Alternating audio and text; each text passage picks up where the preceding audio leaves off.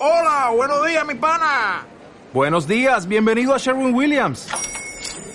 ¡Ey! ¿Qué onda, compadre? ¿Qué onda? Ya tengo lista la pintura que ordenaste en el ProPlus app. Con más de 6.000 representantes en nuestras tiendas listos para atenderte en tu idioma y beneficios para contratistas que encontrarás en aliadopro.com. En Sherwin Williams somos el aliado del PRO.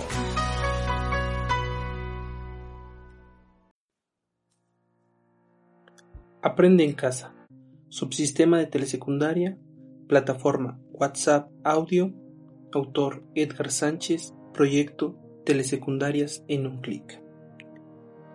Saludos cordiales maestros, maestras y estudiantes.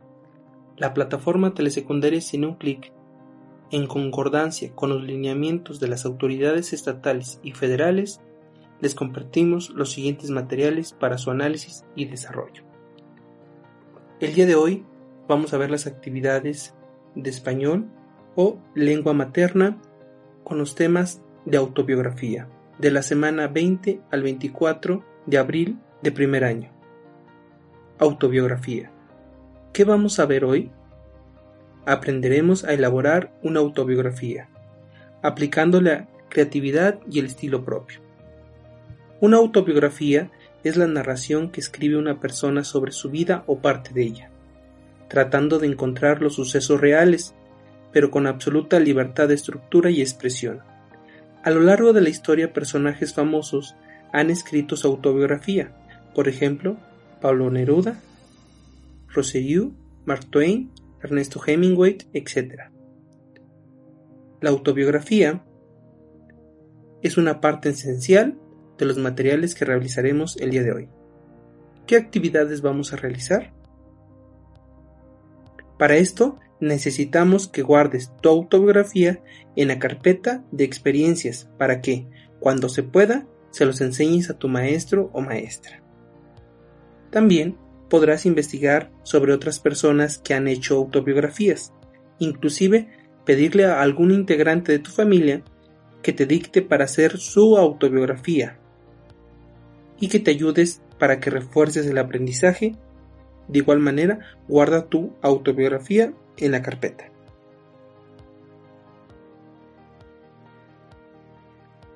Refranes y pregrones. ¿Qué vamos a aprender? Reflexionaremos en torno a las características de la función de los refranes, dichos populares y pregones. Revisaremos el tema de los refranes, dichos y pregones que forman parte de nuestra vida cotidiana y reflejan rasgos culturales de nuestra sociedad. Hace mucho tiempo, cuando no existían los medios de comunicación como la televisión, la radio o el Internet, ya se hacían saber las noticias. También antes de la invención de los anuncios comerciales y en una época en que la mayoría no sabía leer ni escribir. Ya se anunciaban los productos. ¿Has escuchado alguna persona anunciando un producto o servicio a gritos en la calle? ¿O dando una noticia en un lugar público? Si has tenido esta experiencia, has escuchado pregones. Pero, ¿qué son? ¿Cuál es su función? Los pregones son expresiones sonoras que tienen diversos propósitos, como dar a conocer decretos provenientes de una instancia del gobierno, también se usan para invitar a las personas a cómo comprar un producto o utilizar un servicio. Preguntas. ¿Qué dichos o refranes se usan comúnmente en el lugar donde viven? ¿Qué relación tienen con la cultura de tu lugar? ¿Qué dichos se utilizan en su vida cotidiana? ¿Qué son los dichos y los pregones? ¿Cuál es la finalidad del pregón? ¿Qué recursos literarios se usan en los refranes? ¿Qué recursos sonoros pueden encontrar en los refranes que usan las personas de su familia? En tu cuaderno elaborarás la siguiente tabla. Escribe lo que entiendes en cada frase. El que es perico, donde quieres verde. Camarón que se duerme, se lo lleva la corriente. Más vale pájaro en mano que un ciento volando. En boca cerrada no entran moscas. Tema 3. Narraciones y subgéneros.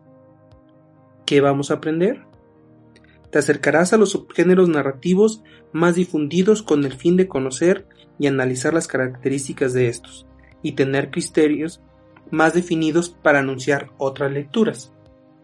Seguramente has leído cuentos o novelas que te han gustado, ya sea por el tema que desarrollan o porque te identificas con alguno de los personajes. Estos textos pertenecen a géneros literarios y se conocen como textos narrativos. La lectura de textos narrativos te permite imaginar otras culturas, mundos o realidades. Además, te provocan diversas emociones mediante los sucesos que te narran, incluso aquellas que nunca has experimentado.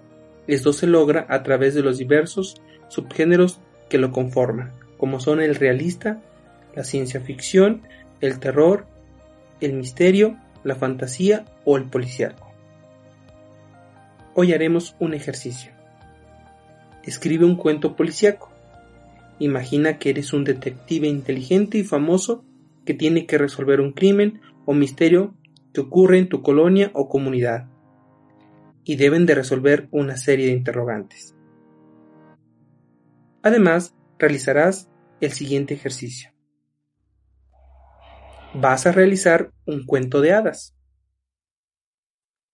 un cuento policíaco y ciencia ficción.